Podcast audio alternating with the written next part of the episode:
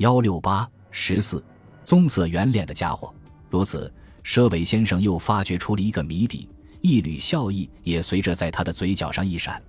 至此，仅仅只有二月二十六日这一个确定日期的由来还没有获得线索，这是需要等待病全后放出全副精神去探索的了。虽然只有一个疑问还没有得到解决，而且他还是在重伤之后，无论脑力和体力都不曾恢复到伤前的百分之十的样子，理该静下脑子不再乱想。但是他不可能在这漫漫长夜里，他总无法安静。除此以外，在那张图上，另外还有一点，他也不曾获得确定的解释，就是那个三角中间有一个小圈，圈子里有 L 和 C 两个西文字母，边上各附有一小点。这是什么意思？他也想不出来。最后，他觉得这一点已不能单凭悬想找寻答案，而必须有待于别方面的探索。思想至此碰住了壁，差不多已无法再前进。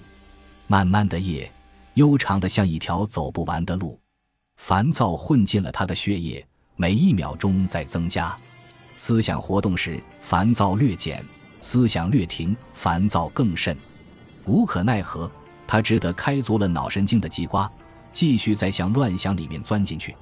于是他又想起了他中枪倒地前的一刹那，想到当时的情景，立刻有许多布景的材料在他脑膜上面开始移动：殡仪馆的牌子、梅谢路、竹篱、空地、手枪、浓眉毛，这些零星而纷乱的东西渐渐在他眼前凑成了一幅图。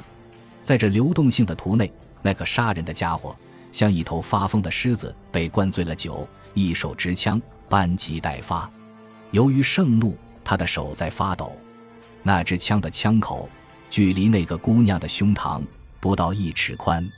因为当时的演出真像闪电那样的快，在那个时候似乎并不感觉到这局势的紧张，实际上却因他的太紧张的神经，已使他无暇感觉到这局势的紧张。但是眼前再想想。觉得回想比之事实反而加倍的可怕，在回想中有一件事使他感觉到很可怪，他记得当时那个姑娘双足站在那条死亡的边线上，他竟全无惧怯，看样子他把那支枪简直看得像舞台上的木头的道具，他把对方的浓眉怒目完全看得像戏剧中人所戴的虎脸子，他非但不怕对方马上开枪，甚至。他还拿一种轻蔑的眼色在讪笑对方，为什么不快开枪？在过去，他只知道这位姑娘性情非常温柔，他从来没有看出她在温柔之中隐藏着如此的倔强。他只知道这位姑娘为人非常懦怯，却从来不曾发觉她在怯懦的后面会掩饰着这样的一份刚烈与勇敢。他越想越感到那个姑娘的勇敢，而且他觉得。自己虽然被那个密斯托死神上了一个大钉子，结果却把一个勇敢的、可爱的少女从死神手内抢劫了回来。这事情似乎不能算是做的怎样愚蠢，而且更是自己欣喜的。果然，这个勇敢的、可爱的少女与二十一年前他所熟吻的、志趣相同的另一个少女完全一模一样的，具有内藏刚烈和外貌温柔的性格。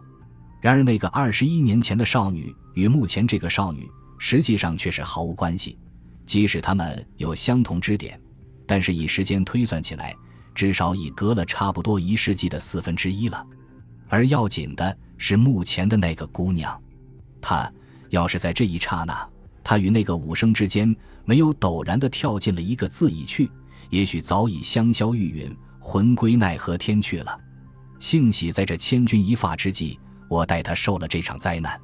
那个武生瞄准了目标，搬动机刮，砰的一枪，一颗滚烫的、火红的，应该射进那个姑娘的胸膛的子弹，无情地钻进了自己的肋骨。自己摇晃着，摇晃着，到了。之后呢？之后自己就不省人事了。等恢复知觉时，自己已经躺在这个斜坡形的床上了。但是之后呢？说的明白一些。在我到了之后，不省人事之后呢？在佘伟先生倒了之后，不省人事之后，武生金培新又干了些什么危险的事？易红霞姑娘是否脱险了呢？说不定在自己晕去以后，浓眉毛家伙又接连放射了两枪呢？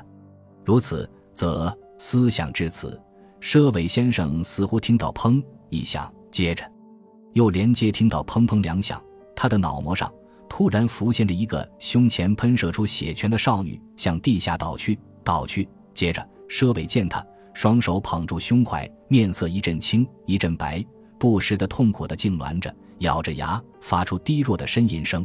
不过又过了二三秒钟，但见他在高低不平的石卵子铺成的地面上翻滚到东，翻滚到西。结果他是停止了动弹，停止了呻吟，绝无声息地躺倒在鲜红的血泊中了。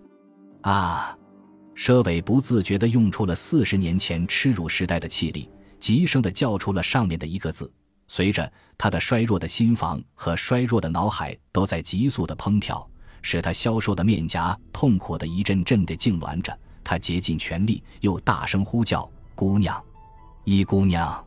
此际，佘伟突然觉得眼前一亮，使他从恍惚中清醒过来，从回想中回到现实。他睁开沉重的眼皮，像修着白漆的，在灯光中反射出耀眼的光来的病房中。勉强定睛巡礼了一回，所收进他的眼帘的是那个白帽、白鞋，背后两条交叉的白带，系着一个洁白的围身的看护小姐。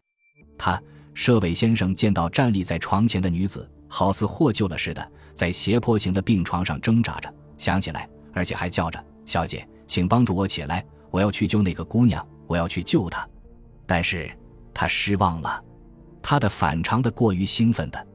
也可以说是歇斯底里的动作，并未获得反响。相反的，那位看护小姐还是轻轻地用两条手把他按捺下去，表示不接受他的请求，同时不说一句话，只从樱桃般的小口里嘘的一声，阻止他说话和禁止他这种有碍病体的疯狂动作。但是，佘伟先生却完全变成了任性的小孩，完全不肯听从大人的嘱咐似的。他在两条柔软的。但按捺在佘伟的病体之上，恰像两只铁腕的铁掌之下，拼命的挣扎，迷惘的继续大嚷着：“姑娘，那个勇敢的、可爱的姑娘呀！”然而一瞬之间，他觉得他的衰弱的身体之上已失去了两只铁腕，在一瞬间，在他的面前，光明又忽然消逝，被无边无际的、深不可测的、高不可攀的黑暗统治了他，统治了这一位心头焦悚的、受着重伤的佘伟先生。他苦恼、烦闷，心房里恰像有千头万绪，无论如何不能彻底解决，无论如何无法梳理得清。而且他眼前又是一片黑暗，又失去了可能扶助他的人。他孤独、寂寞，他苦痛的、喃喃的自言自语着：“姑娘，姑娘，咦，奇怪呀，怎么灯光又倏地亮了？”他费力地睁着眼，他认清了，在这病房中。除了适才的看护小姐之外，另外还跟随着一位同样穿着白色外衣的男子。他佘伟先生疑心是他去请来的，特地为了要援助他的人，因此他又急声叫道：“帮助我，帮助我起来！我要去援助那个可怜的姑娘。”穿着白色外衣的男子紧蹙着眉间，低低地向看护小姐说道：“思索过度，神经太衰弱了，只有替他再打一针。”佘伟先生见他没有答话，仅仅连连地点着头。他预备不顾一切，再向他们呼吁。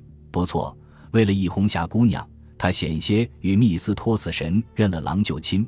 如果他照旧牺牲在那个浓眉毛家伙的无情的铁腕之下，他、他的奔忙、他的中枪、他的现在痛苦的困兽似的被捆扎在这病床上，岂非一切等于流水？他要。此际，他感觉到大腿上被蚊虫叮了一口似的，隐隐有些作痛。随着他的脑海里一切纷乱无序的思绪都逃之夭夭了。他的脑海里说是空虚，并不空虚；说不空虚，但是却一点什么都记不起来。他的意识已完全模糊，变成一个没有思想的人了。甚至又隔了几秒钟，他的眼前的一切也开始模糊了，他分辨不清。站立在病床面前的白鞋、白帽、白衣服，仅仅变成了一团白，扩大、扩大、模糊、模糊、扩大到模糊到什么也不再可以辨认出来。至此，他又昏昏沉沉、跌进了睡梦的境界去。